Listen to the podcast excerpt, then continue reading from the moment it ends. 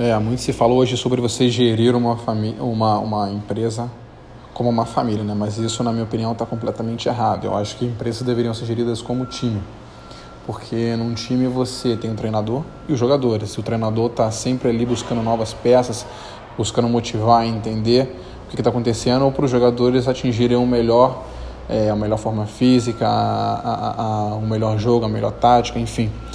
E do lado dos jogadores, eles estão ali para cada partida mostrar que eles merecem estar no time de cima, mostrar que merecem estar no time titular. O caso contrário, o treinador faz o seguinte: ele pega um que está no banco, troca, ou traz um de um outro time, negocia a temporada inteira.